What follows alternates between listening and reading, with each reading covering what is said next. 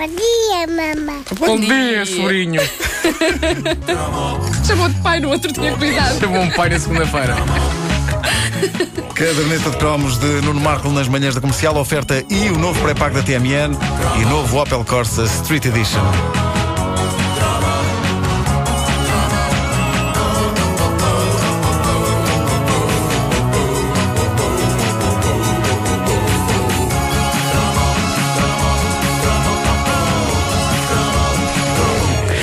Durante boa parte da nossa vida, comprar roupa era de facto uma maçada, exceto numa instituição lendária. Aliás, para, mim, duas. Já vamos à que me traz aqui este cromo, mas há que me dizer que eh, eu adorava comprar sapatos numa das lendárias sapatarias Bambi.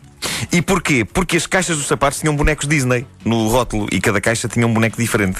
Então havia um elemento de colecionismo que fazia com que a valente estucha de escolher sapatos fosse uma experiência mais amena e até divertida nas sapatarias Bambi. Eu acreditava piamente que aqueles sapatos tinham sido feitos à mão pelo próprio Walt Disney. Ah. Embora o homem já tivesse morrido e, para além disso, que se saiba, eh, nunca tivesse feito durante a sua vida nem uma soca. Nem uma soca ele fez. Mas, mais espetacular que ir às sapatarias Bambi, não era ir às sapatarias Charles. Eu, eu sei que era isso que estavam a pensar, mas as sapatarias Charles só tinham a seu favor serem sapatarias muito mediáticas, porque o famoso anúncio da sapataria Charles passava na rádio a toda a hora e era ao som de Beethoven. Uh, uh, Soava mais ou menos assim. Sapataria Charles. Lisboa, Porto, Coimbra. Sapataria Charles. Tenho jeito para isto. Epá, Eu devia ter vivido naquela Igual, altura. igual, eu devia, igual. eu devia ter vivido. Eu vivia naquela altura, mas de- devia já ter voz de rádio naquela altura, caramba. Que Pai, pai com maravilha. 7 anos. Bom, ah, era um anúncio digno, com Era, sim, de Beethoven, ah, mas, mas não, para nós, filhos dos anos 70 e 80, a única loja de roupa que não era seca era a cenoura. Cenoura, Essa é cenoura, essa. cenoura. Sim, sim, sim. Mil e uma maneiras de vestir. Já não me lembrava desse jingle. Já não verdade. lembrava também, mas era assim. Ah, mas, mas essa é que é essa, e, e já dizem isso as sábias palavras do nosso ouvinte Gonçalo Monteiro no Facebook da Caderneta de Cromos. Ele diz: roupa juvenil modernaça nos anos 80 era sinónimo de cenoura, essa lendária marca de roupa. Naqueles tempos em que ir comprar roupa com a mãe era uma das maiores secas que existia, eh, talvez a única exceção fosse ir às lojas cenoura. Eram diferentes das demais, extremamente coloridas, com gente jovem a atender. O Gonçalo é do Porto, ele diz que se lembra das lojas cenoura nos míticos centros comerciais Brasília e Dallas.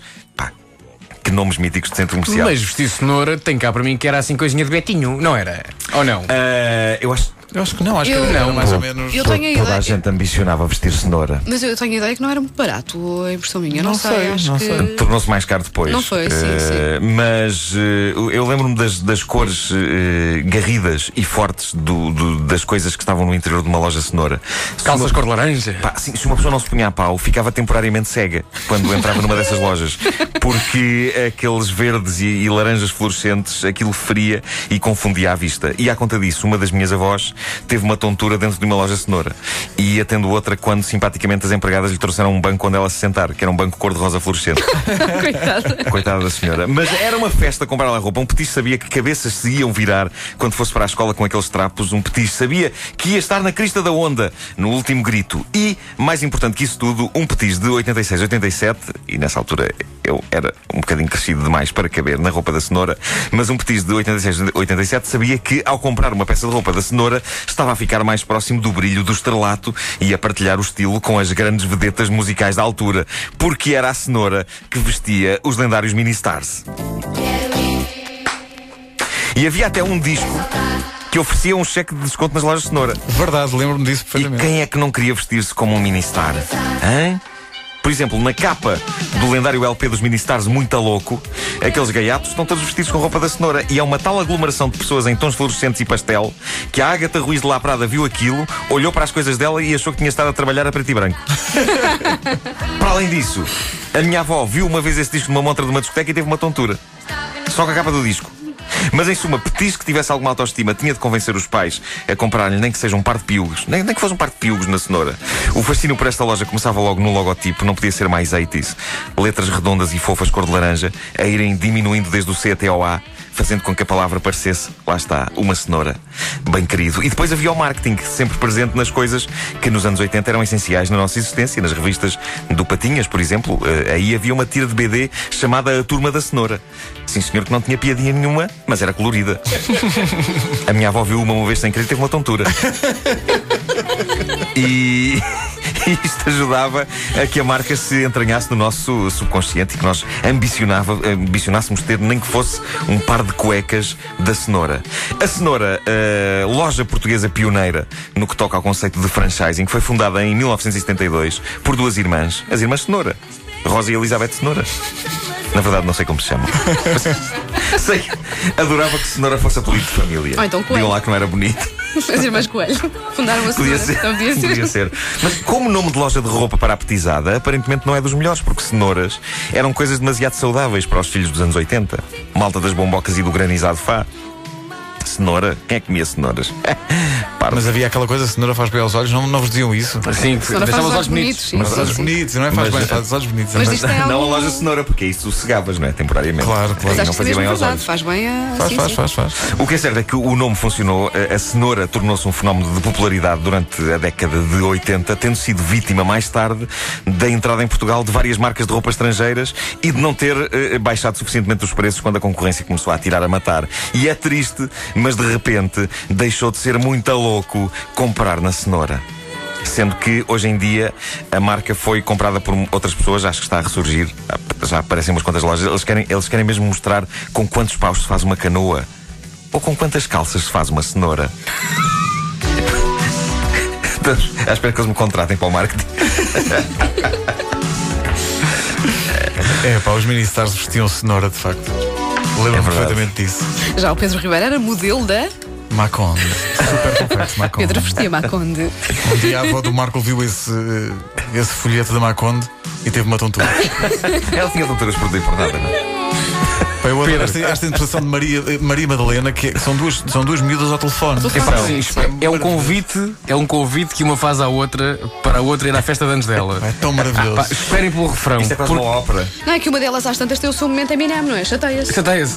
Chateia, chateia. Olá. Não, não chateia bem, ela fica um bocadinho ressabiada, Sim, não é? sim. Tipo, ah, ai, ai, tens Daqui uma- fala não sei o quê, eh, estou a ouvir. Daqui fala não sei o quê, já te disse que estou a Lá ouvir. está, sim. Olha, olha, olha. Olha o refrão.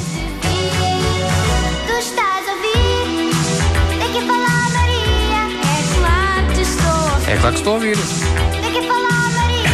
Já te disse que estou a ouvir. Já aqui começa a haver tensão. é? Já. Estou obrigada pelo convite.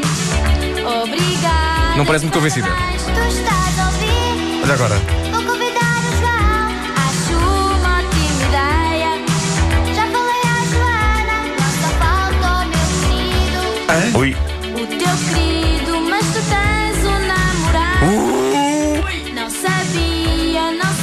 Sabias não, não sabias não. Não sabia e, e- e teria claramente preferido continuar a não saber, não é? Pois, pois, pois, pois. Epá. Nunca serei casada com a Sandra. Ela é casada com outro indivíduo. O outro indivíduo da banda. Ela é casada com esse indivíduo. Quer amor. Outro indivíduo. A caderneta de cromos na rádio comercial. Uma oferta aí, o novo pré-pago da TMN e Opel Corsa Street Edition.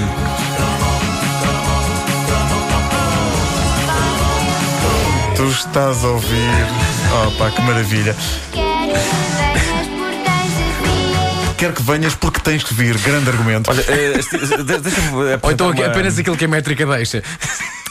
Uh, sim, é para, e para lá disso. Repara bem que eles, eles dão cabo da métrica disto, isto não tem o mínimo sentido. Eu, eu queria. Olha as só- horas, despacha-te. É muito rápido, muito rápido. Queria só deixar-vos uma reflexão muito rápida para as pessoas que fazem 40 anos eh, eh, este ano. Não, ah, pensei que, tá- que, que Não, não é que eu contigo, não é contigo. 40 Não é contigo. Não, Eh, faltam co- imenso. Como é que se diz 40 em inglês? 40. Sim, E no Alentejo, como é que se diz uma pessoa que tem muita força? é, Que eu é? sou forte. Tenho dito. Pensem nisso.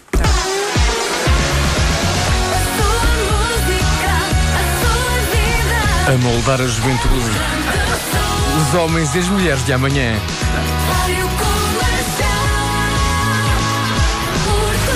Estou a pensar o que poderá querer dizer 39?